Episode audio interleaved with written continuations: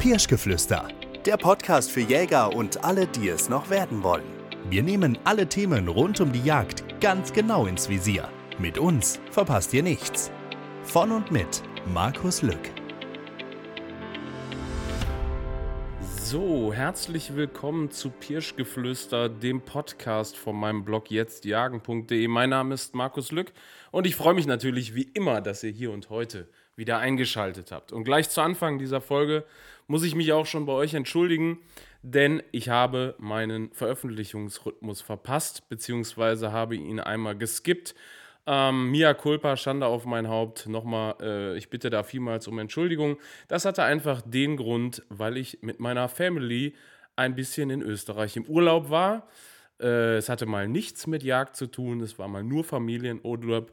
Und deshalb habe ich die Folge, die eigentlich gekommen wäre, Mitte Februar nicht veröffentlicht.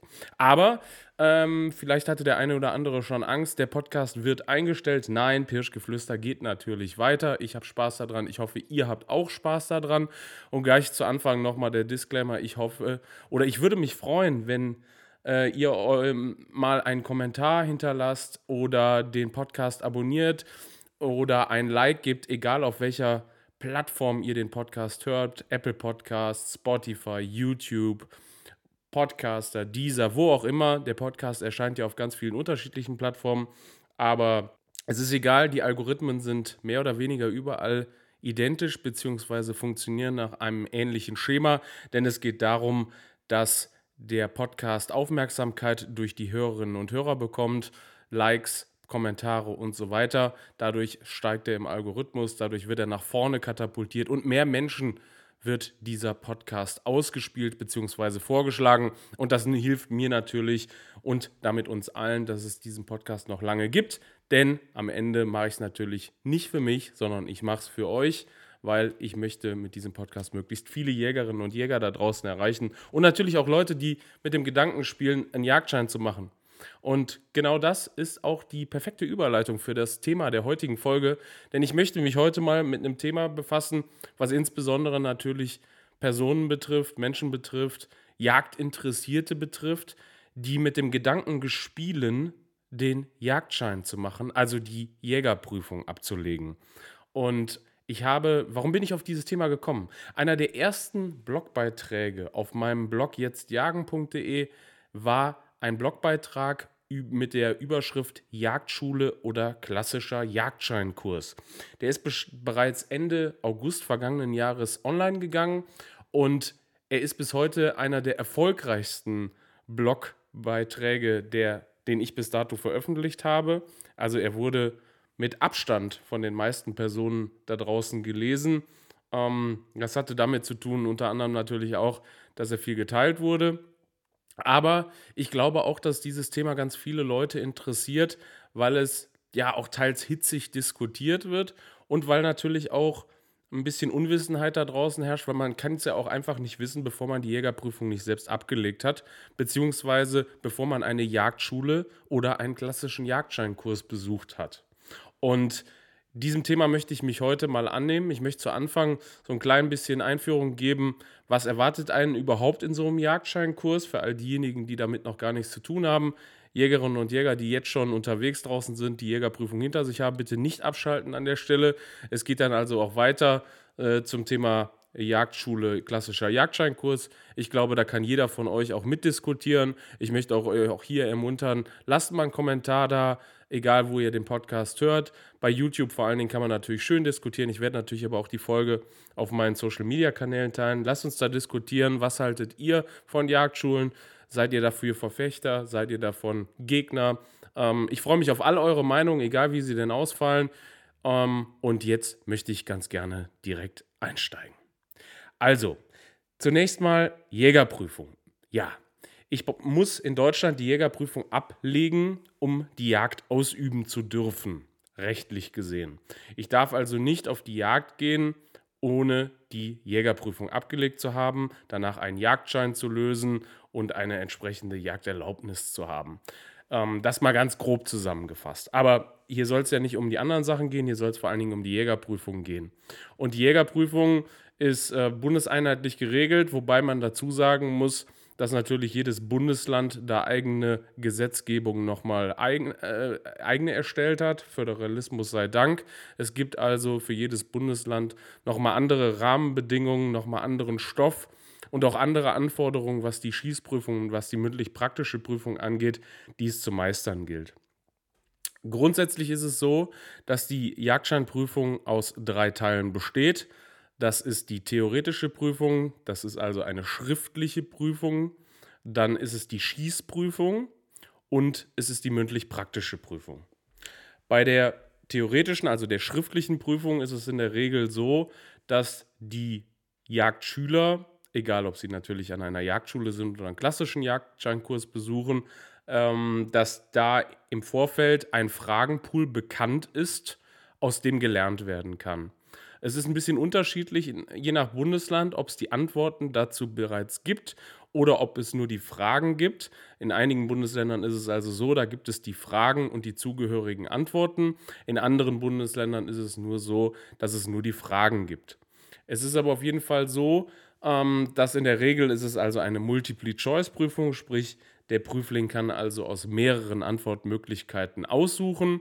Dabei können natürlich auch mehrere richtig sein. Ähm, dadurch, dass die Prüfungsfragen ja in der Regel alle bekannt sind, ähm, ist es eigentlich in der Regel immer so, dass in der schriftlichen Jagdscheinprüfung relativ wenige Leute, wenige Prüflinge durchfallen. Das ist einfach so, wenn man da ein bisschen Gehirnschmalz, ein bisschen ja, Mühe investiert, dann kann man diese Hürde bei der Jagdscheinprüfung sehr gut meistern. Es ist einfach schlichtweg ein Auswendiglernen. Ähm, es ist natürlich im Optimalfall so, dass es nicht nur ein Auswendiglernen ist, denn bestenfalls hat man natürlich auch das verstanden, was man da gelernt hat. In einem zweiten Teil ist es dann so, ähm, da geht es dann um die Schießprüfung. Die Schießprüfung ist auch in, je nach Bundesland teils sehr, sehr abweichend geregelt. Es ist aber in der Regel so, dass man auf jeden Fall mit der Flinte schießen muss, also Schrotschüsse abgeben muss und man muss mit der Büchse schießen. Hinzu kommt in anderen Bundesländern, dass man auch noch mit der Kurzwaffe, also Pistole oder Revolver schießen muss. Das hängt aber wirklich von Bundesland zu Bundesland ab und das variiert teils auch noch in den Bundesländern. Denn teilweise ist es auch so, dass es in den Bundesländern, beispielsweise beim Schrotschießen, also beim Schießen mit der Flinte ist es so, da gibt es Bundesländer und auch Regionen, da schießt man auf dem Tontaubenstand, auf Trapp-Tontauben. Und dann gibt es aber auch Bundesländer, da schießt man auf Rollhasen und es gibt auch Bundesländer, da schießt man auf Kipphasen bzw. Prüfungen.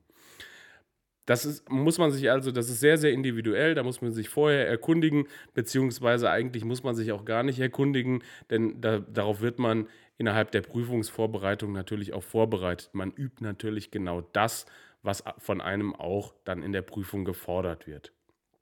In dem Teil der, der des Büchsenschießens im Rahmen der, der, der Schießprüfung ist es dann so, dass auf jeden Fall mit der Büchse auf den 100 Meter entfernt stehenden Rehbock geschossen wird. Das ist die DJV Rehbockscheibe, das ist einfach ein querstehender Rehbock. Dieser kann aus teils sehr, sehr unterschiedlichen Positionen beschossen werden. Es gibt also Bundesländer und auch Regionen, wo da stehend angestrichen drauf geschossen wird. Also da steht der Schütze oder die Schützin und die Waffe wird an einem Pfahl angestrichen, angelegt quasi. Daraus wird im Prinzip ist das wie ein Schuss auf der Pirsch. Da gibt es aber auch noch Prüfungsteile, da, da schießt man im Sitzen aufgelegt und dann gibt es auch noch Prüfungssituationen, wo man beispielsweise auf den laufenden Keiler schießen muss. Wirklich, all das ist sehr, sehr unterschiedlich in den Bundesländern, auch Regionen. Nochmals, das muss man alles vorher sich erkundigen, beziehungsweise darauf wird man im Prüfungskurs vorbereitet. Und dann gibt es noch das Thema Kurzwaffe. Das Kurzwaffenschießen wird in der Regel sehr, sehr sparsam ausgebildet. In meiner Jagdscheinausbildung vor mehr als 20 Jahren spielte das Kurzwaffenschießen in Nordrhein-Westfalen gar keine Rolle. Wir haben also Kurzwaffenhandhabung gemacht, aber das Schießen mit der Kurzwaffe auf dem Stand war im Rahmen der Jägerprüfung da nicht gefordert. Es gibt aber andere Länder, beispielsweise Rheinland-Pfalz heute, da wird mit der Kurzwaffe auch im Rahmen der Prüfung geschossen und auch in anderen Bundesländern ist das heute teils der Fall. Das wäre es zum Thema Schießprüfung. Bei der Schießprüfung ist aber noch hinzuzusagen ein ganz wichtiger Punkt und das ist das Thema Waffenhandhabung. Das Thema Waffenhandhabung wird im Rahmen der mündlich-praktischen Prüfung zwar in der Regel auch noch mal sehr sehr genau geprüft, aber es gibt im, also im Rahmen der, der Schießprüfung ist es natürlich absolute Pflicht, dass die Waffen natürlich sicher und ordnungsgemäß gehandhabt werden. Also ein sicherer Umgang mit der Waffe ist zwingende Voraussetzung, damit man auch die Schießprüfung besteht. Zeigt beispielsweise irgendwann mal auch, selbst wenn es eine entladene Waffe ist, in Richtung eines Prüfers, dann ist man in der Regel durchgefallen. Das darf nicht passieren. Ähm, das ist auch im jagdlichen Alltag, darf sowas nicht passieren. Nach meinem Bege für mein Empfinden ist das auch genau richtig so. Sicherheit ist einfach bei der Jagd oberstes Gebot und insbesondere mit Schusswaffen kann einfach viel passieren, wenn da nicht richtig mit umgegangen wird und darauf sollte einfach großen Stellenwert gelegt werden. Und dann kommen wir jetzt zum dritten Teil der Jägerprüfung, das ist die mündlich-praktische Prüfung. Und die mündlich-praktische Prüfung ist in der Regel die umfangreichste Prüfung, weil dort einfach auch nochmal alle Themengebiete abgeklappert werden. Also da geht es dann los mit Jagdrecht, da geht es dann weiter mit Wildbiologie, mit Jagdausrüstung, mit Präparaten erkennen, mit Flora und Fauna. Also man muss dann auch wirklich Pflanzen erkennen und Bäume erkennen und so weiter. Und häufig ist es so, dass da verschiedene Stationen aufgebaut werden, die der Prüfling oder die, die, die Prüflinge dann im Rahmen der mündlichen praktischen Prüfung nacheinander abklappern. Also man hat dann eine Station, da geht es dann um Jagdhunde, da ist man, wird man dann meinetwegen zehn Minuten geprüft oder fünf und dann geht man eine Station weiter und da wird man dann einen Zeitslot X weiter geprüft und so weiter. In der Regel ist es so, dass diese mündlich-praktische Prüfung in kleinen Gruppen gemacht wird. Zwei, drei Prüflinge, die wandern diese Stationen ab und dann wird man dem Prüfer gegenübergestellt oder den Prüfern. Es kann auch sein, dass teils zwei Leute an den Stationen stehen und dann wird einfach in einem lockeren Gespräch werden da Fragen gestellt. Erkennen Sie das Präparat? Erkennen Sie die, was ist das für eine Tierart, die Sie da erkennen? Und dann wird genauer beispielsweise zu dem Präparat gefragt, also zu der Tierart, die man da sieht. Ist es zum Beispiel eine Tauchente oder eine Schwimmente? Wo kommt diese Entenart vor? Und so weiter und so weiter. Und so geht es einfach immer weiter ins Detail.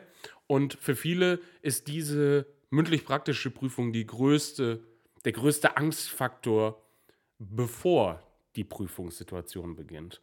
Und das Lustige ist, bei ganz vielen Personen ist es so, nach der Jägerprüfung ist es so, dass die Menschen oder dass die Prüflinge dann ganz häufig sagen, Mensch, das war ja alles gar nicht so schlimm, das sind ja alles wirklich ganz nette Leute und ähm, ja, hätte ich mir ganz, ganz schlimm vorgestellt, war aber gar nicht so.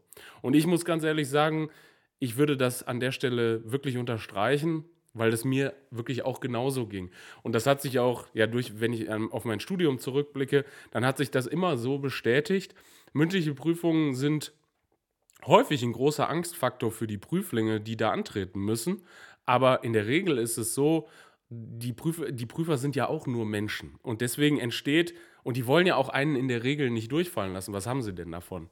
Und wenn die merken, dass da ein Prüfling ist, der vielleicht ein bisschen Nervosität zeigt oder der ein grundsolides Wissen hat, aber vielleicht, ja, mein Gott, nicht die eine Entenart mal erkennt, dann ist das in der Regel auch kein Grund zum Durchfallen. Wenn da natürlich eklatante Wissenslücken sind und der Prüfling gar nichts weiß, ja, dann gibt es auch keine Chance. Dann muss man natürlich auch den Prüfling durchfallen lassen. Aber in der Regel, wenn man sich ordentlich vorbereitet, und das können die Jagdscheinausbilder im Rahmen der Kurse immer sehr, sehr gut beurteilen, ist das alles kein Beinbruch.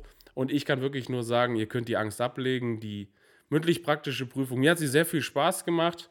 Und ähm, ich kann wirklich nur jeden ermutigen, bereitet euch gut darauf vor und dann geht möglichst locker in diesen Prüfungsteil rein. Habt Spaß daran, zeigt diesen Spaß aus, drückt Freude aus, weil wenn das, wenn das positiv darüber kommt, dann kommt ja auch, glaube ich, ganz gut bei den Prüfer, Prüfern an und dann wird, werdet ihr die Prüfung auf jeden Fall meistern. All das mal in Kürze zur Jagdscheinprüfung. Also so, so, so ist die Jägerprüfung im Prinzip aufgebaut. Und natürlich muss man sich auf diese Prüfung ja, vorbereiten. Das ist natürlich klar. Also beispielsweise für die theoretische Prüfung muss ich mich intensiv mit den Prüfungsfragen auseinandersetzen. Entweder muss ich sie halt auswendig lernen oder ich kann mir sie herleiten, weil ich den Stoff verstanden habe. Das ist natürlich optimal. Dann das Schießen ist ein großer Teil, den muss ich einfach praktisch üben. Ich muss auf dem Schießstand sein, ich muss viel, viel üben, ich muss einfach Schüsse abgeben und so weiter. Das ist einfach Schießstandbesuche, Schießstandbesuche, Schießstandbesuche. Und dann gibt es noch den Teil mündlich-praktische Prüfung.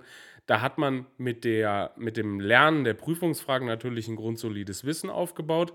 Aber dann kommt natürlich ganz viel dazu, was man noch nebenbei hat. Also Präparate erkennen oder Pflanzenarten, Baumarten erkennen oder auch Halsungen bei Hunden erkennen, Hunderassen erkennen ähm, all das ist natürlich dann mündlich praktisch. Da wird dann das theoretische Wissen, was in der schriftlichen Prüfung m, bereits abgefragt wurde, das wird da einfach nochmal ein bisschen tiefgehender überprüft an der Stelle. Und auch nochmal mit Anschauungsmaterial überprüft und, und, und angereichert. Was ich gerade noch vergessen habe, ein ganz, ganz zentraler Teil für die mündlich-praktische Prüfung war zumindest bei mir so, kann aber auch heute im Bereich der Schießprüfung schon geprüft werden. Aber bei mir war es so, und das ist auch häufig immer noch so der Fall, dass im Rahmen der mündlich-praktischen Prüfung das Thema Waffenhandhabung nochmal sehr, sehr intensiv geprüft wird. Es gibt, bei, es gibt im Rahmen der Jägerprüfung ein paar Fächer, wo man keinesfalls Wissenslücken zeigen darf, weil man dort durchfällt. Und dazu gehört beispielsweise die Waffenhandhabung. Macht man im Thema Waffenhandhabung einen groben Fehler, dann fällt man durch die Prüfung durch. Das kann man nicht ausgleichen. Das hat einfach sicherheitstechnische Aspekte. Und ja, wenn man da wie in der Schule eine 6 hat, dann ist man einfach durchgefallen. Und im Rahmen der mündlich-praktischen Prüfung ist es so, dass das, dass das Thema Waffenhandhabung intensiv geprüft wird. Da ist es dann in der Regel so, dass aus den zur Verfügung stehenden Waffen, in der Regel ist das ein Repetierer, in der Regel ist das eine Flinte, in der Regel ist das ein Drilling und eine Kurzwaffe. Aber auch da wirklich, das unterscheidet sich sehr, sehr je nach Prüfungsgruppe, je nach Bundesland, je nach Region. Aber auf jeden Fall wird aus dem Pool dieser Prüfungswaffen in der Regel ein oder zwei genommen.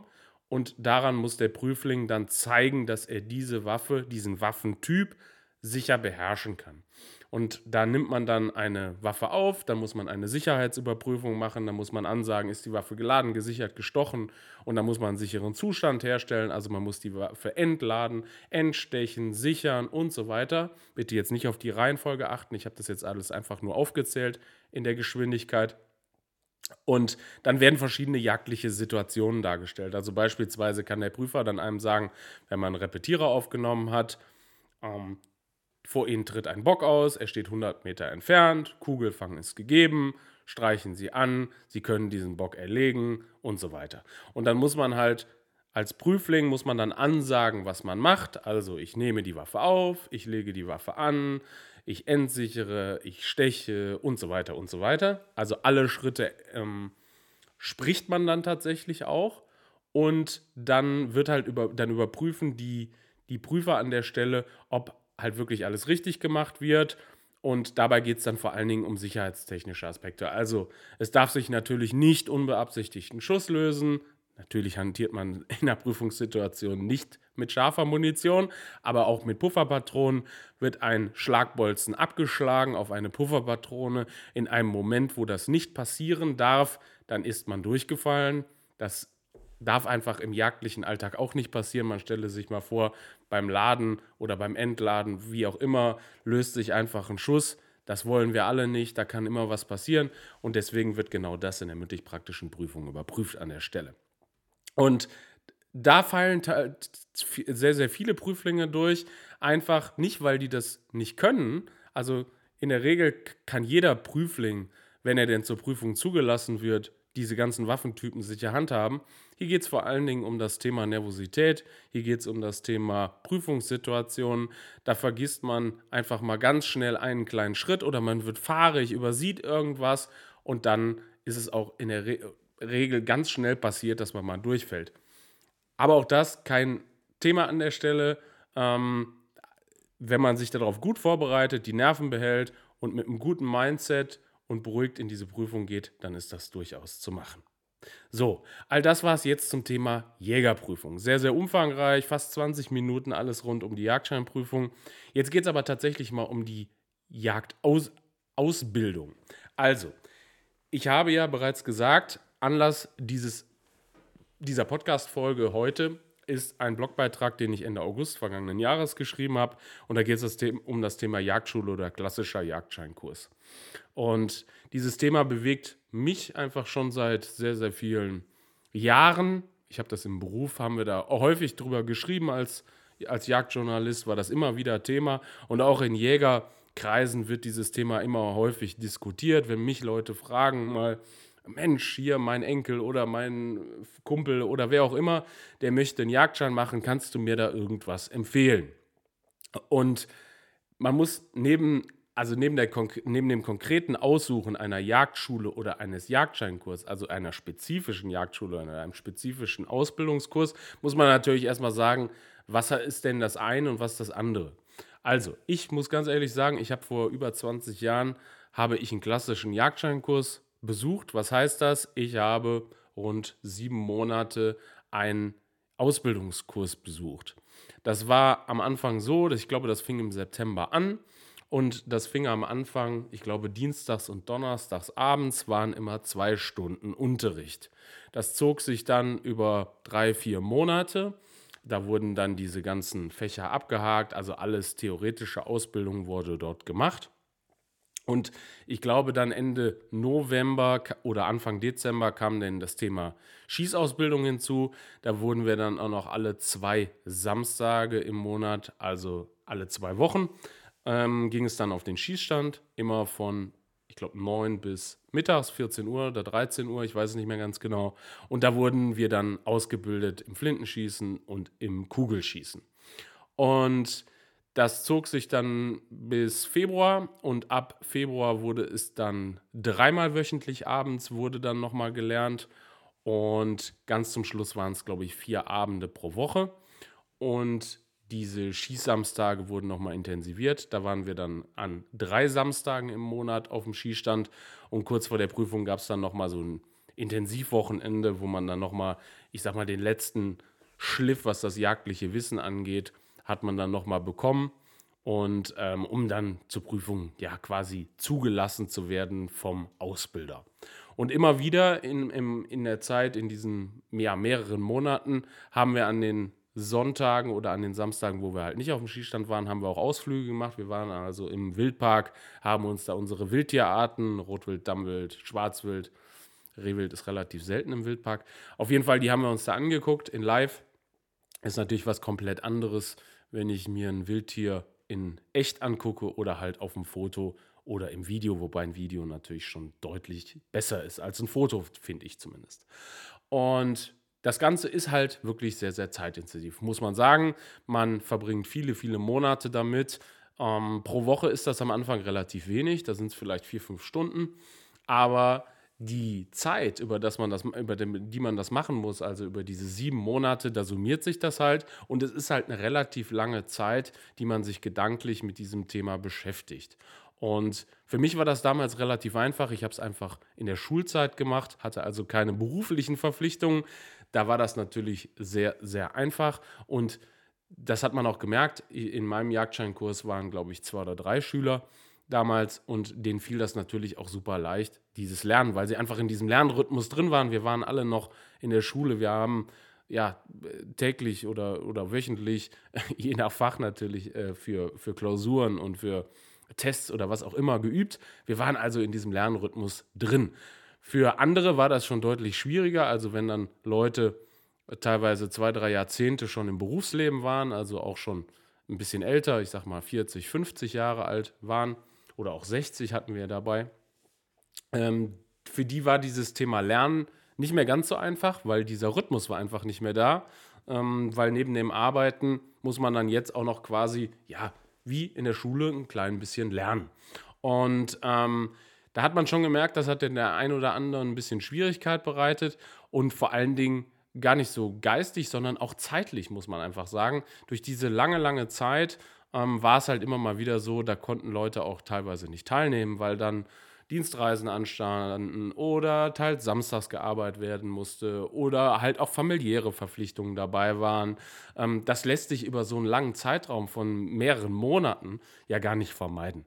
Und das ist auch wirklich ein großer, großer Nachteil an der Stelle, den man hier ganz klar erwähnen muss, den eine Jagdschule so in einem kompakten Kurs einfach nicht hat. Was verstehe ich unter Jagdschule oder was meine ich damit in dieser Folge vom heutigen Podcast so? Ähm, Jagdschule, das be benutze ich jetzt einfach mal als Oberbegriff für Jagdscheinkurse, ich sag mal von 10 bis 14, 15, 18, 20 Tagen. Also relativ kurze Kurse, ähm, die, die in der sehr, sehr komprimiert, aber dafür ganztägig in der Regel halt auf diese Jägerprüfung vorbereitet wird. Die Jagdschüler machen in der Zeit eigentlich nichts anderes als ihre Ausbildung. Also sie machen, sie, sie sitzen täglich in der Regel mehrere Stunden, sechs, sieben, acht Stunden in der Jagdschule und werden dort ja, auf den Jagdschein vorbereitet. Da geht es dann natürlich los mit theoretischem Wissen, mit Schießausbildung und so weiter. Wie das Ganze zeitlich organisiert ist, ist von Schule zu Schule sehr unterschiedlich, aber in der Regel so, dass es von morgens bis abends durchgehend Jagdscheinkurs ist und am Ende von dieser Ausbildungszeit, also ich sag mal von mindestens 11 bis maximal 20, 21, 22, 23 Tagen, steht dann die in der Regel zwei- bis dreitägige Prüfung an. Es ist also so, man kommt am Anfang in die Jagdschule, man muss häufig sich noch nicht mal vorbereiten, also noch gar nichts machen bis dato und am Ende von dieser Zeit hat man dann das Prüfungszeugnis in der Hand, also man hat die Jägerprüfung abgelegt, wenn denn alles geklappt hat. Das ist also wirklich ein Konzept für Leute, die alles en bloc machen wollen, ohne jedwege Ablenkung. Was hat das als Vorteil? Natürlich ganz klar, es gibt keine Ablenkung. Wenn ich in der Jagdschule bin, häufig sind die, diese Schulen auch teilweise mehrere Stunden vom Wohnort des ähm, Prüflings entfernt. Und da kann man sich also wirklich ganz konzentriert an diese Jagdscheinausbildung begeben. Es gibt also keine Ablenkungsfaktoren an der Stelle. Alles an der Jagdschule ist darauf ausgerichtet, dass der Prüfling diese Jägerprüfung besteht und das ist natürlich ein enormer Vorteil, insbesondere für Berufstätige. Ähm, hier klingelt mal das Handy oder das Diensthandy, da kommt eine E-Mail rein, da äh, kommt noch mal vielleicht jemand vorbei, dann müssen die Kinder zum Sport gebracht werden, dann hat die Schwiegermutter noch Geburtstag oder was auch immer. Es gibt ja ganz viele unterschiedliche Sachen. All das wird durch den Faktor Jagdschule in der Regel ausgeschaltet, weil man macht, man entscheidet sich ganz, ganz weite Zeit vorher, in welcher Zeit, also in welchem Timeslot ähm, also zu welchem Zeitpunkt des Jahres will ich diese kompakte Ausbildung, diesen kompakten Ausbildungsblock platzieren. Und dann kann ich mich auch in der Zeit voll und ganz auf die Jagdscheinausbildung konzentrieren und werde halt nicht abgelenkt. Ich hatte eben gesagt, in der Regel muss man sich nicht vorbereiten auf einen solchen Jagdschulkurs, aber auch das, das kann sehr, sehr unterschiedlich sein. Es gibt heute auch Kursformen, da ist es also so, ähm, da macht die Schule es zur Bedingung, dass der Jagdschüler sich vor Antritt des Ausbildungskurses, also des, vor dem Präsenzteil im Kurs, schon ein wenig vorbereitet. Das kann mittels Lehrbüchern sein, das kann mittels Folien sein, die zur Verfügung gestellt werden, das kann mittels eines Online-Tools sein, da gibt es ja auch mittlerweile sehr, sehr viele und sehr, sehr unterschiedliche am Markt. Aber all das kann sein, dass als, es als Bedingung vorher gemacht wird. Und es kann auch so, sogar sein, dass ein, ja, ich sag mal, ein kleiner Test zum Anfang gemacht werden muss, der als ja, Voraussetzung gesehen wird von der Jagdschule, damit der Aus Jagdschein, der Jagdschüler seine Ausbildung in der Jagdschule antreten kann, weil häufig ist es so, wenn die Ausbildungskurse sehr, sehr kurz sind, also es gibt ja teils Kurse, die haben ja weniger als 14 Ausbildungstage inklusive Prüfungstagen, dann ist es so, dass ja, der, der ganze Prüfungsstoff in der Regel gar nicht geschafft werden kann. Und ähm, da das handhabt aber jede Schule sehr, sehr unterschiedlich und auch die Kursformen unterscheiden sich sehr, sehr stark. Also klassische, klassische Jagdschulkurse, ich hatte es ja eben gesagt, da geht es dann los ab 11, 12, 13 Tagen bis zu 20, 22, 23 Tagen. Je, je nachdem äh, kann es sein, man muss sich vorbereiten oder man kann völlig unbeleckt ähm, in die Jagdschule gehen und den Kurs starten.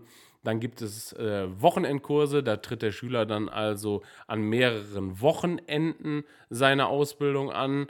Ähm, in der Regel sind das sechs, sieben, acht Wochenenden.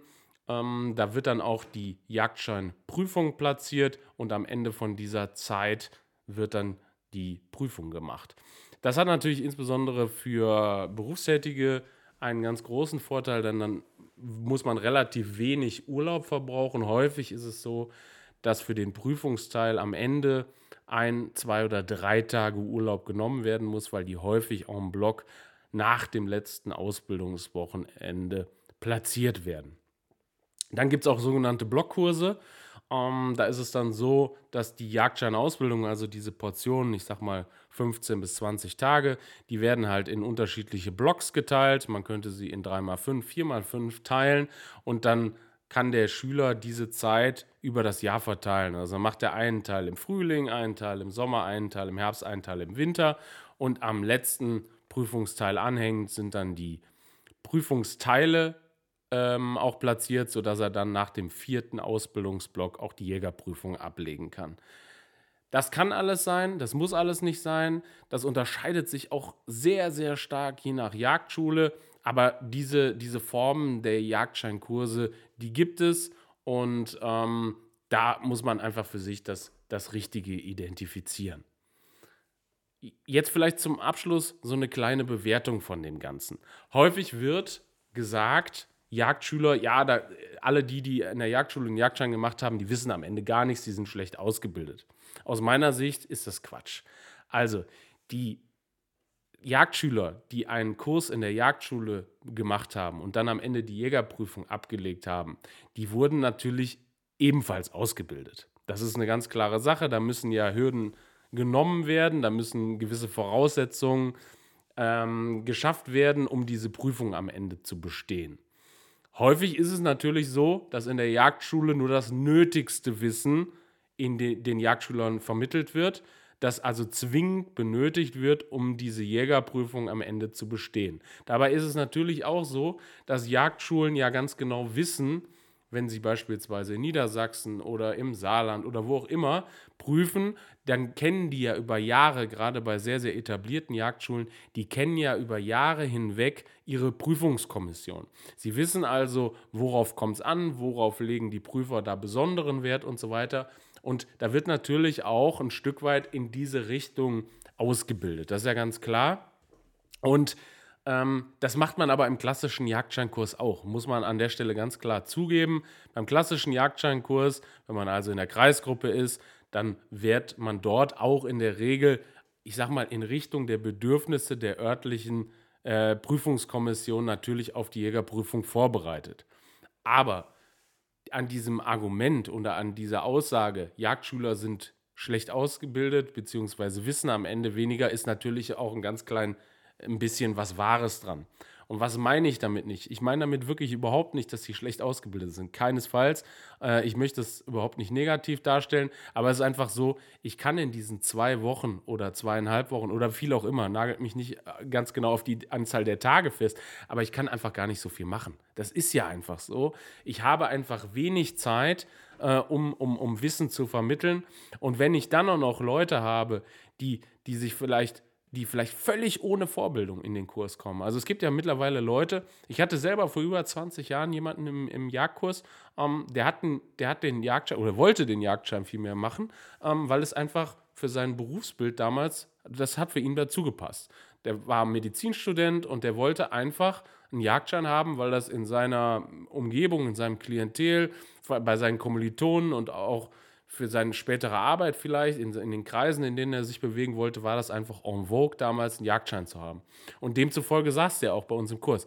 Der hatte aber von Jagd, von Jagd an sich und von Natur und von Wildtieren überhaupt keine Ahnung. Der wusste nicht, was ein Reh ist, der wusste nicht, was Rotwild ist und so weiter.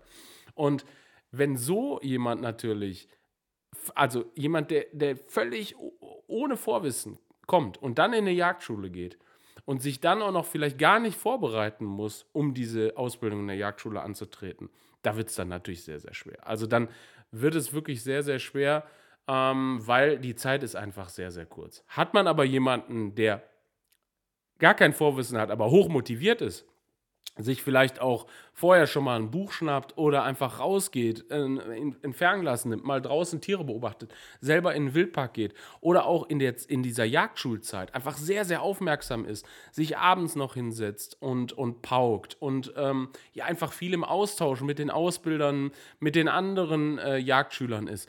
Da ist es durchaus möglich, dass so jemand die Prüfung gesteht. Und ganz ehrlich, wenn ein solcher sich nach der nach der, nach der Hürde Jagdscheinprüfung dann jemanden sucht, der ihn im Revier mitnimmt, der ihm auch noch viele Sachen zeigt, weil Jagd am Ende ist Handwerk. Das muss man einfach ganz klar so sagen. Die meisten Sachen, die man für die aktive Jagd später braucht, die lernt man im jagdlichen Alltag, die lernt man draußen im Revier, die lernt man in der heimischen Natur.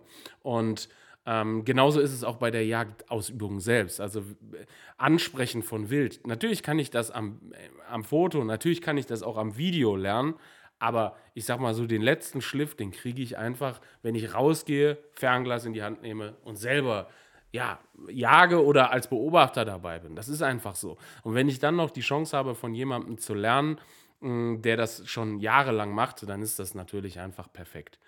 Ganz andere Situation ist das für jemand, der aus einem jagdlichen Haushalt kommt. Also ähm, es gibt ja ganz viele Personen, die, die, die wachsen mit der Jagd auf. Da ist äh, Vater oder Mutter oder Opa oder Onkel oder was auch immer, äh, selbst Jägerin oder Jäger, die sind häufig äh, ganz viel Zeit schon im Revier gewesen. Die laufen also ab Kindesbeinen an mit. Die wissen in der Regel schon ähm, äh, anzusprechen. Die wissen um, um alle heimischen Tier- und, und Pflanzenarten.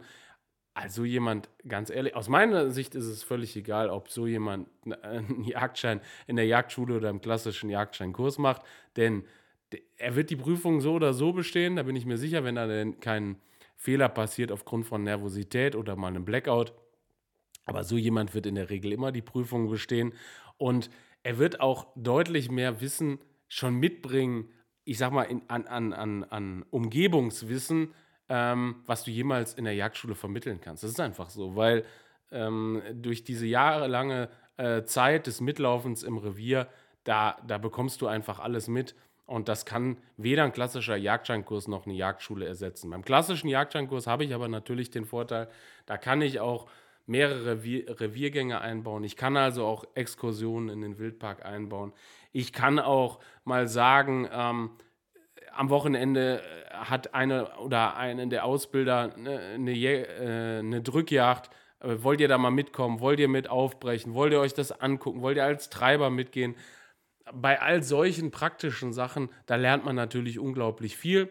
Und beispielsweise in Rheinland-Pfalz ist es auch so, ähm, dass man dort, also bei uns hier in Rheinland-Pfalz, da muss man einen Lehrprinz quasi angeben. Also es ist jemand, den man als Mentor angibt äh, der einem im Rahmen der Jagdscheinvorbereitung, also Jägerprüfungsvorbereitungszeit zur Verfügung steht, dem, bei dem man also lernt. Und äh, aus meiner Sicht ist das sehr, sehr sinnvoll, insbesondere für Leute, die halt keinen jagdlichen Anschluss haben, weil da hat man wirklich die Chance, mal mit rauszugehen, mit anzusitzen, auf die Drückjagd zu gehen oder auf eine Entenjagd zu gehen oder was auch immer. Einfach jagdliche Praxis sammeln, Einblicke kriegen All das hat man durch dieses Mentorenprinzip, was man in Rheinland-Pfalz hat, auf jeden Fall sehr gut gegeben. Und ähm, das vertieft das Ganze natürlich sehr, sehr stark. Und ähm, ein ganz großer Punkt, den man zum, beim klassischen Jagdscheinkurs aber auch noch erwähnen muss, und damit möchte ich auch zum Abschluss der heutigen Folge kommen, das ist das Thema jagdlicher Anschluss. Ich habe auch dazu bereits vor einigen Wochen mal einen Blogbeitrag geschrieben, also über die erste Jagdmöglichkeit. Und das ist auch eine der ganz zentralen Fragen, die häufig Jungjäger haben oder also Jagdneulinge. Wie komme ich eigentlich an so eine Jagdmöglichkeit? Ich kann mich dann natürlich einkaufen, ich kann ähm, mir einen Begehungsschein irgendwo besorgen, pachten darf ich ja als Jungjäger noch nicht, aber gegen Geld kann ich mich dann natürlich überall einkaufen. Aber am Anfang ist es häufig so, man will das ja auch gar nicht oder häufig hat man auch gar nicht das Geld. Ähm, und da sucht man einfach jagdlichen Anschluss, also Jagdfreunde oder jemanden, wo man gegen Mitarbeit im Revier äh, mitgehen kann oder Jagdaufsehertätigkeit und dafür mitgehen kann. Oder sei es auch nur, weil man einen Hund hat und kann mitgehen. Also da gibt es ja ganz, ganz viele unterschiedliche Möglichkeiten. Ähm, als Grundvoraussetzung dafür muss man aber erstmal Kontakte haben. Und insbesondere Leute, die aus ähm, jagdfernen Familien kommen, also wo Jagd überhaupt keine Rolle gespielt hat, auch wo vielleicht im Freundeskreis nicht eine Jägerin oder ein Jäger vorhanden ist, da ist es natürlich schon ein Stück weit schwierig, jagdlich in dieser Welt Fuß zu fassen, weil ähm, ja, wenn man keine Kontakte hat, dann fällt es einfach schwer, da auch häufig reinzukommen.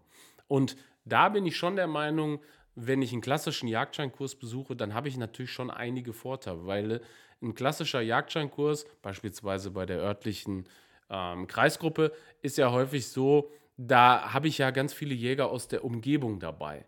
Und ich habe auch durch die Ausbilder ganz viele Jäger aus der Umgebung dabei. Und häufig sind auch selbst die Ausbildung, äh, Ausbilder Pächter in der Umgebung und so weiter. Und da, all da habe ich durch diese lange Zeit egal ob es jetzt drei, fünf oder sieben Monate sind, das spielt überhaupt keine Rolle. Aber ich habe durch diesen regionalen Bezug, durch dieses Kennenlernen von, von Jägern aus der Region, habe ich bereits direkt den ersten Anschluss. Und häufig ist es so, dass ähm, dann ja Prüfer, teils Prüflinge oder Ausbilder, teils äh, ihre Schüler auf das erste Stück Wild einladen oder auf eine Drückjagd einladen und so weiter. Und äh, häufig ist es auch so, dass unter den Jagdschülern also aus, aus diesen Jagdscheinkursen teils langjährige Freundschaften entstehen. Und hat, dann hat der eine eine Jagdmöglichkeit und dann kann der andere eventuell da auch noch irgendwie mitgehen oder zumindest darf er da mal äh, sein erstes Stück erlegen und so weiter. Das macht es natürlich viel, viel einfacher. Bei einer Jagdschule ist es häufig so, hatte ich ja bereits anfangs auch erwähnt, ähm, die ist teils mehrere Stunden vom Wohnort weg, vom Prüfling. Und da habe ich einfach wenig Anschluss, der danach auch noch besteht. Natürlich kann, können sich daraus auch Freundschaften entwickeln, auch teilweise die äh, über, über mehrere Stunden, also Fahrt, Fahrtzeit entfernt. Aber ähm, ich habe natürlich diesen regionalen Bezug nicht. Und wenn ich, wenn ich irgendwie gucken will, dass ich in, in, meiner Wohn, in meiner Wohnregion jagdlichen Anschluss finde, dann ist so eine Jagdschule häufig, wenn es denn nicht gerade ein Zufall ist und du hast zwei Leute aus derselben Region, dann ist das eigentlich ja nicht so ideal, weil ja, häufig lerne ich einfach keine Leute aus meiner Region da kennen. So, 45 oder knapp 45 Minuten Jagdschule oder klassischer Jagdscheinkurs. Ich weiß, dass das ein teils hitzig diskutiertes Thema ist. Und ganz ehrlich, ich möchte an der Stelle auch gar keine, gar keine ähm, Meinung meinerseits abgeben, was ich denn besser finde. Ich muss ganz ehrlich sagen, für mich war das klassische Jagdscheinkurs damals in der Schulzeit perfekt. Ich würde das genau so heute auch wieder machen in der Zeit. Ich hatte einfach die Zeit, das zu tun. Ich habe viele Leute kennengelernt, mir hat es Spaß gemacht und so weiter. Ich glaube aber, wenn ich jetzt auf meine heutige berufliche Situation beispielsweise gucke, da ist so ein siebenmonatiger Kurs sehr, sehr schwierig zu bewerkstelligen. Ich weiß also nicht, ob ich heute also wenn ich jetzt aus meiner beruflichen Situation gucke, ob ich da nicht wirklich auch auf einen Jagdschulkurs zurückgreifen würde. Ich muss aber auch dazu sagen, ich bin auch aus einer jagdlich vorgeprägten Familie, hatte also auch schon von Kindesbeinen an mit dieser Thematik zu tun.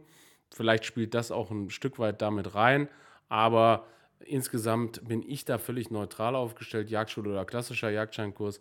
Für mich nur sehr, sehr wichtig an der Stelle ist einfach so, ähm, ich muss einfach ein grundlegendes Interesse haben und ein, ein, ganz großer Batzen Vorbildung, der macht das Ganze einfach schon ein bisschen einfacher. Also wenn ich mich einfach schon zuvor mit der Thematik Jagdschein, Jagdscheinprüfung beschäftige, dann habe ich es einfach deutlich einfacher, genauso ob Jagdschule oder klassischer Jagdscheinkurs. Und am Ende muss man ganz ehrlich sagen, das ist wie beim Führerschein.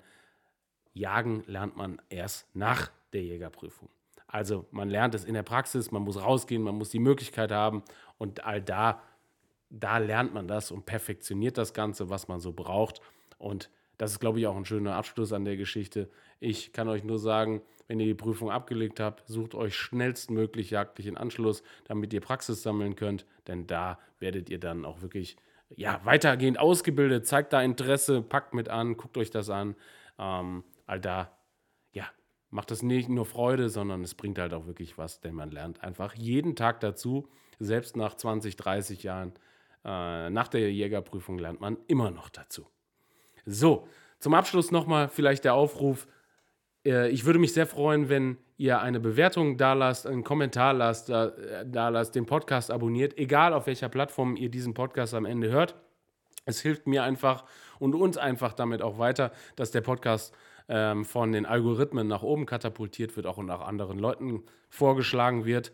Mm, in der nächsten Folge kann ich euch schon mal verraten, wird es jemanden geben, den ihr wahrscheinlich schon von Instagram kennt oder von Hand on Demand kennt. Auf jeden Fall, in der nächsten Folge wird es so sein, dass ich wieder einen Gesprächspartner dabei habe. Da freue ich mich wirklich sehr, sehr drauf. Und der, die Folge wird also auch wieder im gewöhnten Rhythmus veröffentlicht. Sie wird also Donnerstag erscheinen, voraussichtlich schon nächste Woche Donnerstag. Also es wird jetzt innerhalb von einer Woche gleich zwei Folgen geben und danach werden wir wieder in den gewohnten zweiwöchigen Rhythmus umschalten. Zum Abschluss bleibt mir nur zu sagen, vielen, vielen Dank für es Einschalten bis hierhin. Und ich würde mich natürlich auch freuen, wenn ihr beim nächsten Mal, mal dabei seid. Bis dahin, Weidmanns Heil, euer Markus. Ciao, ciao. Danke fürs Zuhören. Der Podcast für Jäger und alle, die es noch werden wollen. Pirschgeflüster. Mehr Infos und Kontaktmöglichkeiten auf jetztjagen.de.